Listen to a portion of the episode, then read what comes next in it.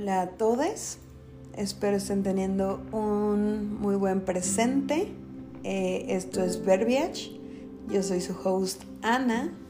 Y hoy em, quería platicar con ustedes em, de un tema que he visto que muchas personas a mi alrededor eh, batallan con él y que pues eh, yo me he encontrado batallando mucho tiempo, que son los padres. Y también quiero hablar de mi, de mi decisión de no reproducirme, de no tener una maternidad, de, em, de, no sé, de cierta manera de lo bonitas que son las maternidades deseadas y cómo pues es algo que yo no podría dar. Entonces, primero quiero empezar con eso. Em, como grupo de alcohólicos anónimos, hola, yo soy Ana y no quiero ser madre. Em, toda mi vida se me dijo que, que, en algún momento iba a llegar este llamado, ¿no? En este momento de mi vida tengo 26 años, eh, soy Pisces, entonces en febrero voy a cumplir 27 y ese llamado no me ha llegado, no me ha llegado. Em, tengo hijos gatunos, ahí pueden escuchar a una que está muy platicadora y que quiere ingresar al cuarto, pero también quería salir del cuarto hace unos minutos. Em, porque claro, tiene cierto grado de complejidad ser madre gatuna y madre perruna, pero em, pues bueno, nunca es equiparable con, con, con tener hijos, ¿no? Y, y pues eh, sí tuve este llamado de querer cuidar una vida, entonces por eso tengo dos gatitas hermosas, en realidad tengo tres, pero una vive con mi mamá, tengo dos gatitas hermosas y tengo un perrito y me encanta ver por su vida y me encanta cuidarlas y también em, no me molesta cuando representan un reto, ¿no? Entonces, em, entiendo como este tema de la maternidad y por qué alguien querría ser madre, de verdad lo entiendo, pero em, pues para mí nunca ha sido algo que, que, que quisiera hacer, ¿no? Eh, cuando me daban juguetes en los que tienes un bebé y así. En realidad a mí lo que me gustaba era que mi bebé fuera un bebé fashionista, ¿no? Entonces me gustaba, em, tenía un, solo, una vez tuve un bebé, creo, eh, que yo moría por este juguete de Little Mommy que hacía del baño, porque me parecía mágico. O sea, creo que comía y hacía el baño, o era el que comía, pero me parecía mágico que desapareciera la comida de su cuchara. Para mí era como de, wow, esta tecnología no la tiene ni Obama. Pero, eh, pero era por estas cositas, ¿no? Era como de, ay, este bebé que yo sí tuve tenía un guardarropa.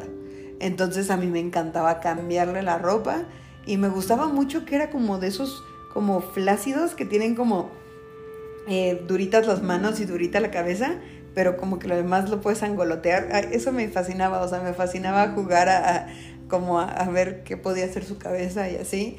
Y también, bueno, me gustaba aplastarle la carita así, Pero, pero entonces no tenía esto como de, ay, quiero cuidarte, quiero amarte, quiero alimentarte. No, era como de a ver qué opciones de juego me puedes dar. y así, ¿no? Entonces nunca tuve este llamado. En realidad yo nunca jugué a ser mamá. Yo jugaba a ser maestra, ¿no? Y me encantaba ser maestra, me encantaba repartirle todos mis libros a, mis, a mis juguetes y ponerle sus nombres y fingir que ellos lo rayaban, pero no, o sea, como que em, esta cosa de cuidar, porque pues al final los niños me agradan bastante, pero no tener una responsabilidad completa sobre el niño, ¿no? Em, y, y pues cuando le presenté esto a mi mamá y le platiqué que pues yo no quería, siempre me dijo, no, es que tú en algún momento vas a ver, vas a querer tener hijos, y aparte eres súper niñera, ¿por qué no quieres tener hijos? Y gradualmente yo fui entendiendo, eh, pues, ¿por qué no, no? Eh, primero no tengo ese llamado, creo que sí es un llamado y es una vocación y, y pues habrá mucha gente que no le gusten ciertas cosas de mi vida, mi vocación no. O sea, tipo, eran las nueve de la noche hace un rato y yo seguía trabajando, porque al final pues eso es más acercado a mi llamado, ¿no? El estar trabajando para mí es algo em, que me enriquece mucho eh, y estar aprendiendo y estarme retando y sentirme inconforme o no suficiente y tratar de ser pues más, ¿no? Hacer más. Em, entonces, bueno, está, está eso. Em, también yo he sido muy enfermiza. Eh, nací y mi cadera estaba zafada de mi pierna. Entonces, eh, pues empecé, llegué a este mundo siendo una complicación, ¿no? Y, posteriormente tuve este quisto ovárico del que les conté en algún podcast, que nada más fue que se cerró em, una glándula en mi cuerpo y entonces eh, pues empezó a llenar de agua y se creó un quiste y Y luego tuve una, tengo una condición cardíaca, tuve arritmias y también me las tuvieron que operar, ¿no? Entonces em, tengo estos genes y aparte, bueno, tengo una predisposición genética a la depresión, a la ansiedad, porque, bueno, mis abuelas fueron em, personas que no eran muy sanas mentalmente, cosa que de cierta manera le pasaron a mis padres eh, y ellos, bueno, me pasaron a mí, ¿no? Entonces, siento que mi código genético está demasiado eh, tiene demasiadas um, fallas, entonces se me hace pues una locura decir como de, ay, pues no importa, se va a parecer a mí y va a tener mis ojitos y va a tener mis condiciones cardíacas, ¿no? O sea, pues, ah, no, no me encanta la idea, ¿no? Y, como mujer te presionan mucho para que quieras, ¿no? O sea, he tenido amistades em, que me dicen como, es que estás chiquita, o sea, no sabes. Y entonces estas personas tienen un año más que yo o así, y ellas tienen muy claro que su llamado es ser madres. Entonces como de, ¿por qué yo estoy muy chiquita para saber que no quiero tener hijos, pero tú estás suficientemente grande como para saber que los quieres. O sea, para mí eso es inconsistente y no tiene nada de sentido, pero nadita, ¿no? Francamente, eh, a mí me rompe un poquito la cabeza que me digan esto, porque es como de, dude, ¿por qué yo querría, o sea, ¿por qué, por qué hay una claridad tan obvia y tan poco cuestionable en que tú quieras cuando tenemos la misma edad, pero yo estoy chiquita para tomar esta decisión? O sea, porque no sé, o sea, no, creo que ya lo, ya lo comuniqué suficiente y nada más le iba a dar más vueltas. No me hace sentido, ¿no? Es algo que a mí me, me, me rompe un poquito la cabeza. Y eh, más allá de eso, eh, pues también creo que, que, que tienes que tener cierta personalidad para tener hijos, ¿no? Yo soy una persona sumamente impaciente. Eh, la chica que me ayuda con la limpieza de la casa, que se llama Lau, me referiré a ella como Lau por el resto de este episodio, eh, es una persona que necesita mucha retroalimentación y que tiene muchas dudas. Y entonces para mí eso ya es suficientemente cansado, o sea, me pone completamente de malas el estar respondiendo preguntas constantes, ¿no? Y no tiene nada de malo como ella está trabajando, pues está buscando feedback y está buscando retroalimentación y asegurarse de que está haciendo un excelente trabajo pero yo soy tan así, tan de estar concentrada en el momento que, que si algo llega y lo rompe, no, durísimo. Y ahorita con, con, este tema, con este contexto que estamos viviendo del COVID, em, pues de repente tengo juntas en las que en mi, en mi trabajo pasado clientes, en este, en este em, trabajo como eh, un, diseñador que, al que yo superviso, eh, en ambos casos como que se mete el ruido de, de, sus bebés, ¿no? Y están preguntando y a veces cuando ya son un poquito más grandes se hacen parte de la conversación, entonces como de, ay papá, ¿tienes hambre? Porque me puede decir como de, oye, ya vámonos a comer, ya tengo hambre, y entonces el niño se vuelve parte de nuestra conversación o está cantando o cosas que a mí no, o sea, no lo podré ignorar, ¿no? O sea, yo, por ejemplo, veo que a veces estoy en mi casa y nadie se da cuenta de que mi gato está así de miau, miau. Y, y pueden estar tranquilos con el ruido de ese ser existiendo y pidiendo que le abran la puerta. Yo no puedo, o sea, yo, si el gato quiere salir, es como, ya, cállate, te libero, ok, sé libre, sé libre, perdóname, gracias por comunicármelo, pero no me huyes en este momento, por fin. O sea, si no estamos llevando una conversación tú y yo, ñoqui, no quiero que, que me hables. O sea, existe. Y, y este, hasta mi perro entiende mucho de mis límites, ¿no? O sea, si yo le doy el pie a que interactúe conmigo, entonces me encanta y juega conmigo y quiéreme, pero cuando está needy sí es como de, ay, trufa, ay, trufa, por favor, por favor, vete lejos en lo que estoy trabajando y te juro que te voy a poner toda la atención del mundo, ¿no? Em, entonces no tengo esta vocación, tengo un carácter terrible, o sea, tengo un carácter muy difícil, soy una persona muy dura, soy una persona muy seria, soy una persona como muy... Pues, sí, soy neurótica, la verdad, o sea, los ruidos fuertes me ponen de malas. Y entonces yo pienso como de, ¿realmente esto es justo para un niño?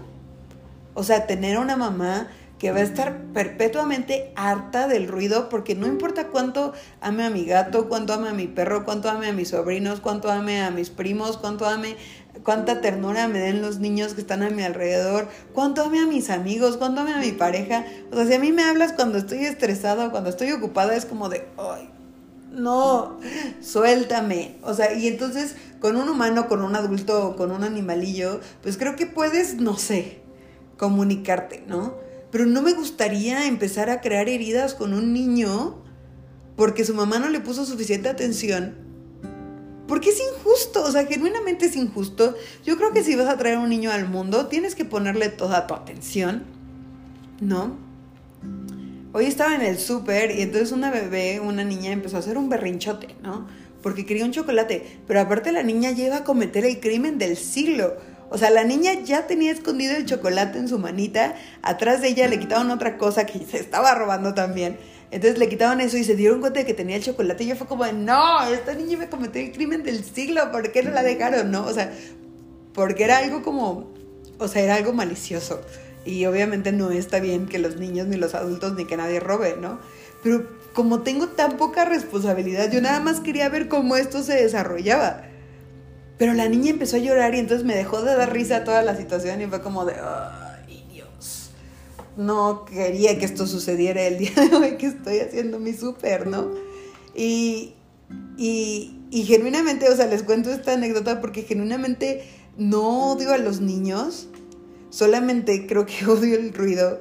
Y, y pues los niños hacen ruido y qué injusto quitarles como eso, ¿no?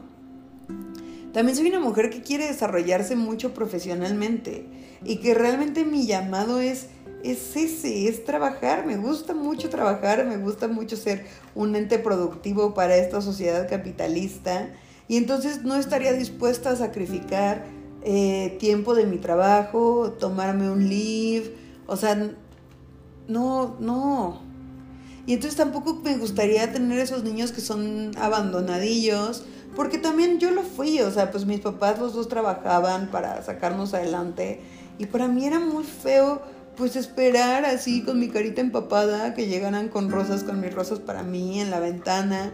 Y, y, era bonita la ilusión como de ya llegaba mi mamá, pero al mismo tiempo era como de, uy, o sea, qué mal, qué triste que de verdad varias horas de mi día cuando ya no tenía una sola actividad que hacer, se iban a estar enfrente de mi ventana, esperando a que llegaran mis papás, sintiéndome solita, queriendo que ellos estuvieran ahí. Y pues, qué horror, ¿no? O sea, qué horror, qué horror. Y también la verdad es que soy una persona bien coda y, creo que es algo muy aceptable y muy humano el decirlo. Eh, francamente me cuesta mucho, mucho trabajo compartir mi, mi dinero. O sea, entonces, cuando mi perro, mi perro tiene, eh, la atropellaron cuando era pequeña, creo que ya les he contado de esto. Eh, y la tengo que llevar al veterinario y así, y obviamente pago los mejores doctores y le doy toda su medicina y no escatimo. pero sí es como de, ay Dios, qué difícil. Y entonces, o sea, mi perro pues al final no necesita uniformes, no necesita escuela, no necesita juguetes, o sea, menos que un niño y más económicos son sus juguetes que los de un niño. Entonces sí es como de, es que, es que quiero, o sea, si yo decidiera em, tener un hijo, pues me gustaría poder cubrir todas estas necesidades sin que me pese, ¿no? Y sin resentirlos porque, pues ya sea que afecte mi carrera o afecte eh, mi estilo de vida o, o afecte muchas cosas, pues realmente, o sea, yo quiero que un ser, que el ser sea bienvenido, ¿no? Y, muchas veces, bueno, yo soy pro aborto y algún día hablaremos de eso y si no hablamos de eso, pues sí me gustaría, sí me gusta ponerlo ahí afuera, soy pro aborto, em, porque creo que le hacemos mucho daño a, a los niños eh, cuando no son deseados, ¿no? Pero cuando un niño es deseado, o sea, yo soy la más feliz cuando veo maternidades responsables en series. Cuando Yuyita anunció que iba a tener a su bebé, yo lloré porque fue como, es que ojalá todos los niños fueran tan deseados como el bebé de Yuyita. O sea, porque realmente eh, no estoy en contra de las maternidades, pero sí siento que muchas veces muchas de las personas que estamos heridas también fue porque nuestras madres fueron socializadas a querer tener hijos y realmente no era su vocación y no era su llamado. Y entonces en mi caso, por ejemplo, mi mamá hizo un trabajo excepcional y se esforzó muchísimo y ha sido una madre muy presente y ha sido una madre que sabe reconocer sus errores y que trabaja mucho en ella misma muchas veces. Eh, pero aún así, pues a mí me dejó muchas heridas y me, o sea, porque pues nadie sabe, nadie nace siendo experto en ser papá, ¿no? Nadie sabe sabiendo. Y entonces no estoy segura de que mis papás hayan sido personas que si hubieran tenido la opción, pues hubieran decidido ser padres. O tal vez sí, no sé, miren, no sé. Pero creo que es muy responsable el, el el decir, no, o sea, no, no quiero tener hijos y está bien. O sea, ¿por qué estaría mal? Eh, no creo que una vida esté incompleta con eso. O sea, realmente también creo que las relaciones eh, de pareja muchas veces se complican por, por, los hijos, ¿no? Yo fui, yo, yo soy una niña, eh, o he sido una mujer, pero fui una niña y soy una mujer problematicona, o sea, yo rompo muchos estigmas. Yo, mi mamá quería tener una niña para, para vestirla de princesa y, que se maquillara y que fuera muy femenina. Y pues soy una mujer muy masculina en mis expresiones. Eh, pueden ver en mi closet y hay una androginia importantísima en cómo me he visto, pero me encanta el maquillaje, pero no me encantaba el maquillaje, me empezó a encantar de hace poco para acá, eh, soy muy mal hablada, soy muy dura, soy muy fría, no soy tierna. Em, bueno, sí soy tierna, francamente soy tierna, pero como no de buenas a primeras. O sea, no soy una señora, no, no soy una mujer, este, em, pues muy femenina, ¿no? Y aparte, pues me encantan los tatuajes, estoy toda tatuada. Eh, no sé, como que tengo muchas cosas. Ah, y tengo una relación con mi cabello que es la relación menos personal del mundo. O sea, tú, si tú mañana decides venderte a mi casa y raparme la cabeza, yo me despierto con la cabeza rapada, sería como de. Ah, bueno, y seguiría con mi vida así. O sea, no tengo ese apego que muchas mujeres tienen a su cabello. No lo tengo. No, no. No. Entonces, o sea, pobre mi madre, porque ella quería tener una hija y pues al final no. Y no sé por qué le estoy explicando esto, pero el punto es que, eh, pues también, o sea, como que nos se reproducen, como humanos nos reproducimos teniendo expectativas ante un ser nuevo, ¿no? Y entonces, eh, pues no, no cumplo muchas expectativas que mis papás tenían al tener una niña. No cumplí sus ilusiones. Eh, mi mamá quiere tener nietos y pues no voy a cumplir esas expectativas y mis hermanos tampoco. Aparte tengo dos hermanos y ninguno de los dos quiere tener hijos. Entonces como de no, pues... o sea, no podemos cumplir estas expectativas. Y, y lo otro que quería cubrir, o sea, creo que, que cerrando el tema de la maternidad, de la paternidad, es que sí debe ser un llamado porque al final estás Em, trayendo una nueva vida al mundo, eh, que, si le pones tus presiones, pues vas a acabar lastimando, ¿no? y entonces me gusta cuando estas parejas no hacen un gender reveal party porque no quieren pues imponerle nada a sus hijos y cuando pienso en una en una Yuya que le puede dar absolutamente todo a sus hijos sin sin sin resentirlos y con un llamado genuino de me ilusiona tu existencia y quiero ver quién eres y creo que esas maternidades eh, pues son las que más, con las que más comulgo, ¿no?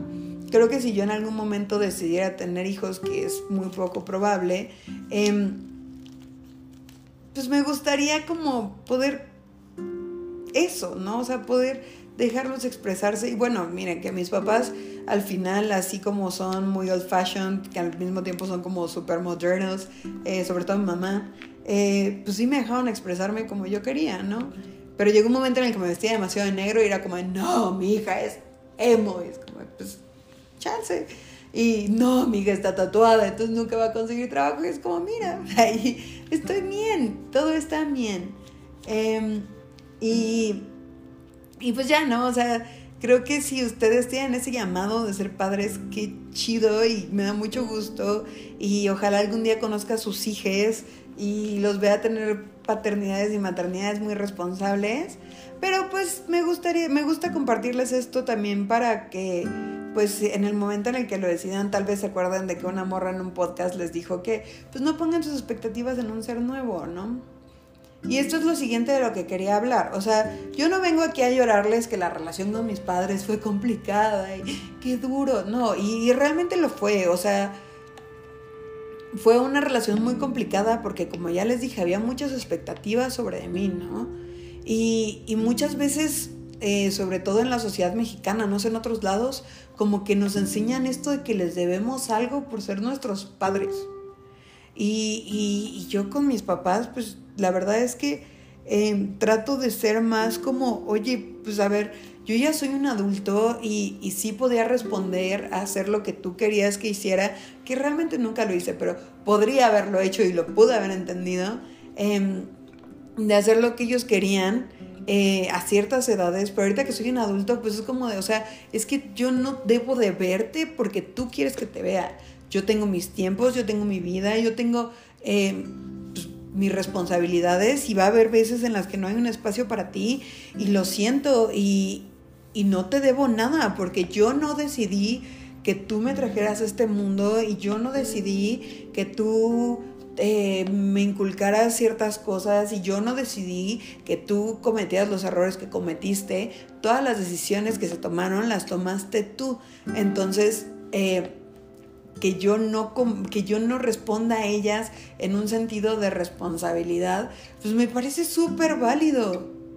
O sea, porque creo que muchas veces nos acercamos a la maternidad y se acercan a la maternidad, a la paternidad, de una manera como que no se dan cuenta de que eres un ente muy aparte, de que estás trayendo un ente aparte al mundo, una persona que puede que haya cambiado mucho de lo que tú le inculcaste porque tal vez sus amiguitos en la escuela le metieron otras ideas, a lo mejor con este mundo globalizado en el internet pues vio ideas que con las que comulgaba muchísimo más que con las tuyas.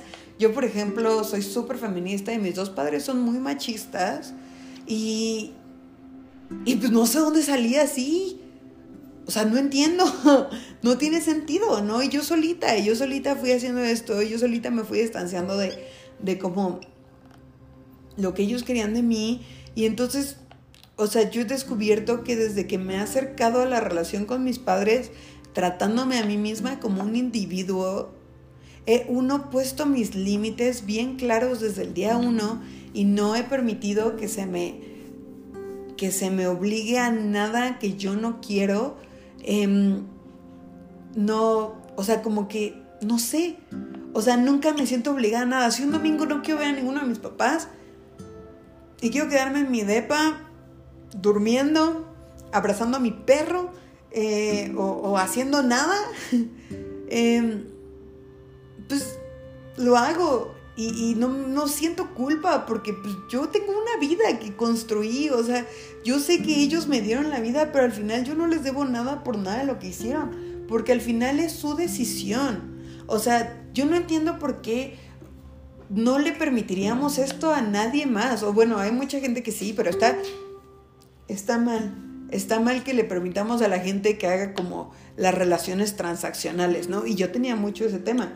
O sea, que yo es como de yo te di y yo hice y yo te di este tiempo y entonces ¿por qué no me estás queriendo de vuelta de la misma manera? ¿Y por qué quiero esta reciprocidad? Que no es reciprocidad per se, sino que es un, un ay, no sé, un imposibitismo, un, una imposición constante en la que es como, es que tú me debes.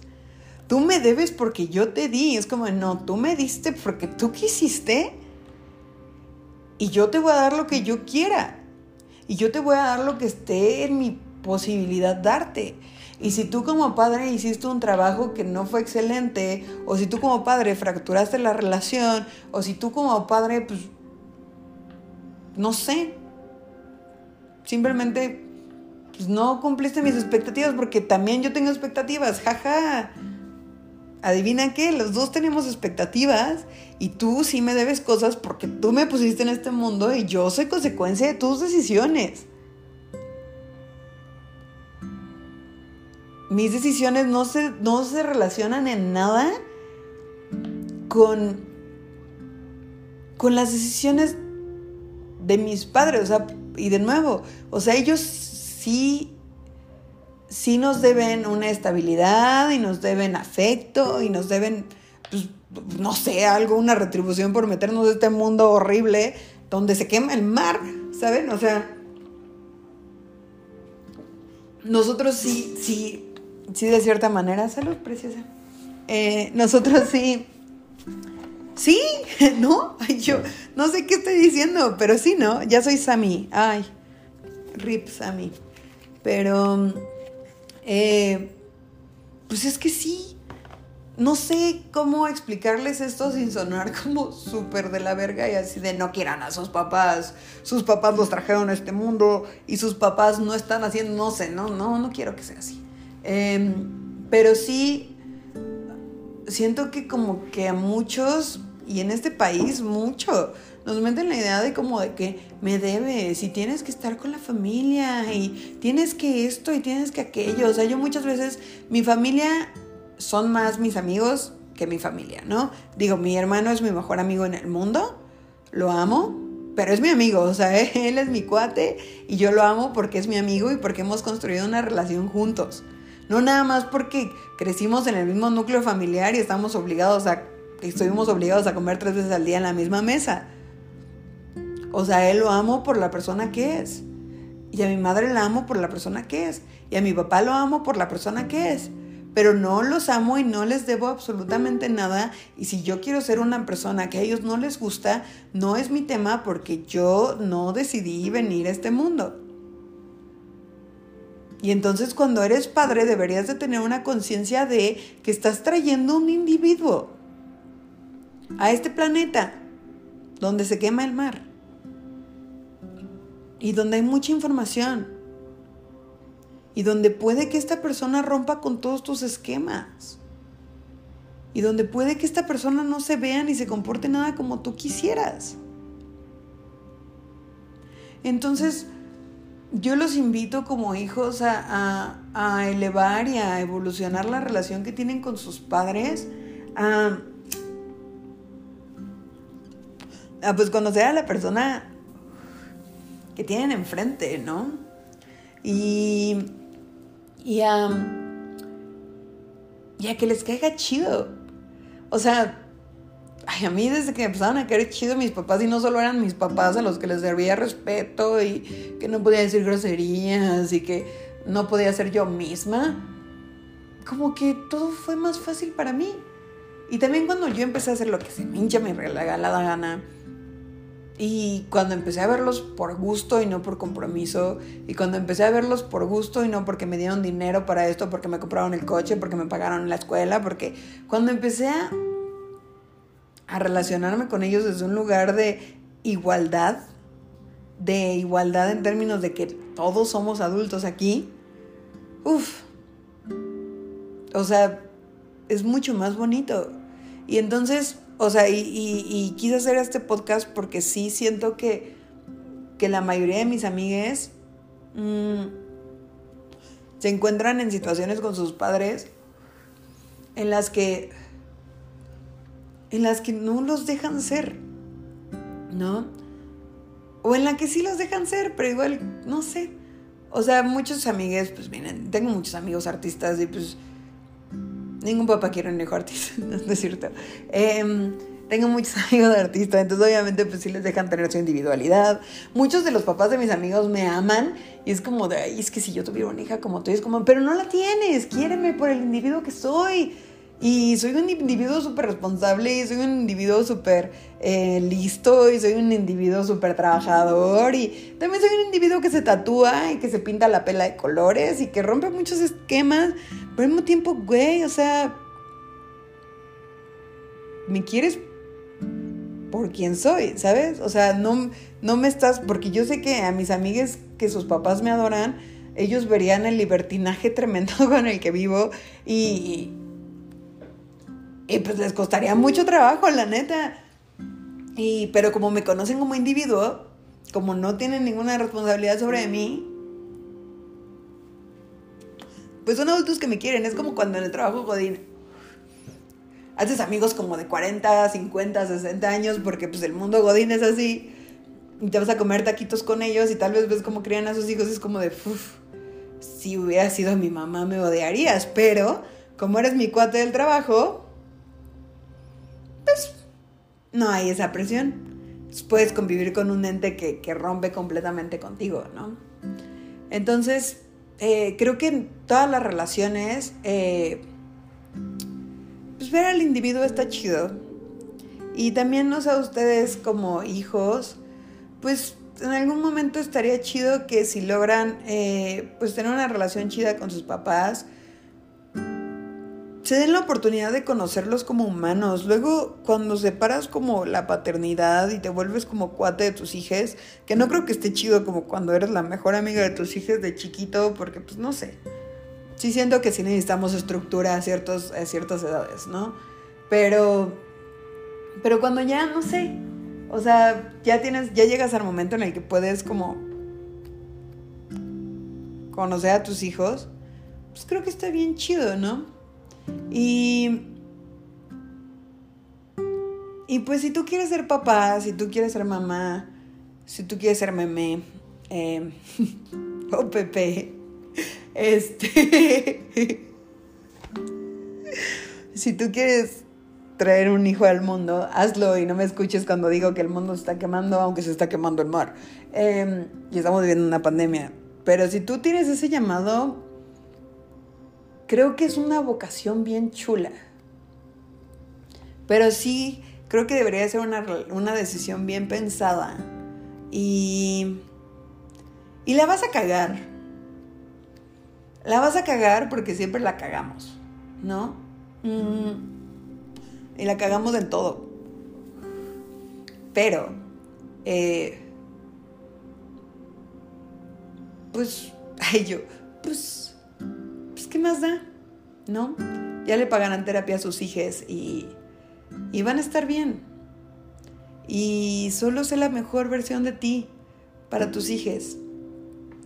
Y, y también si, si eres alguien que tiene una relación complicada con tus papás, em, a mí lo que más me ha funcionado es pues entender de dónde vienen y, me gusta platicar con mamá y entender de dónde vienen sus carencias. Y entonces como de, ah, ok, esto que hiciste tal vez me afectó más de lo que debería porque no me puse a ver pues lo que tú sufriste para, para pues, ser el humano que eres ahorita y pues tal vez fue un caminar complicado. Y pues gracias por hacer lo mejor que pudiste hacer. Entonces, sí, y, conforme crezcan, pues traten de, volverse amigos de sus papás. O sea, si tienes 15 años, tus papás no son tus amigos. Cállate.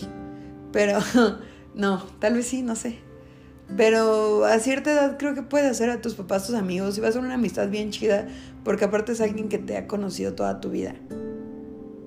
Ya he visto cómo te, cómo te convertiste en la persona que eres ahora.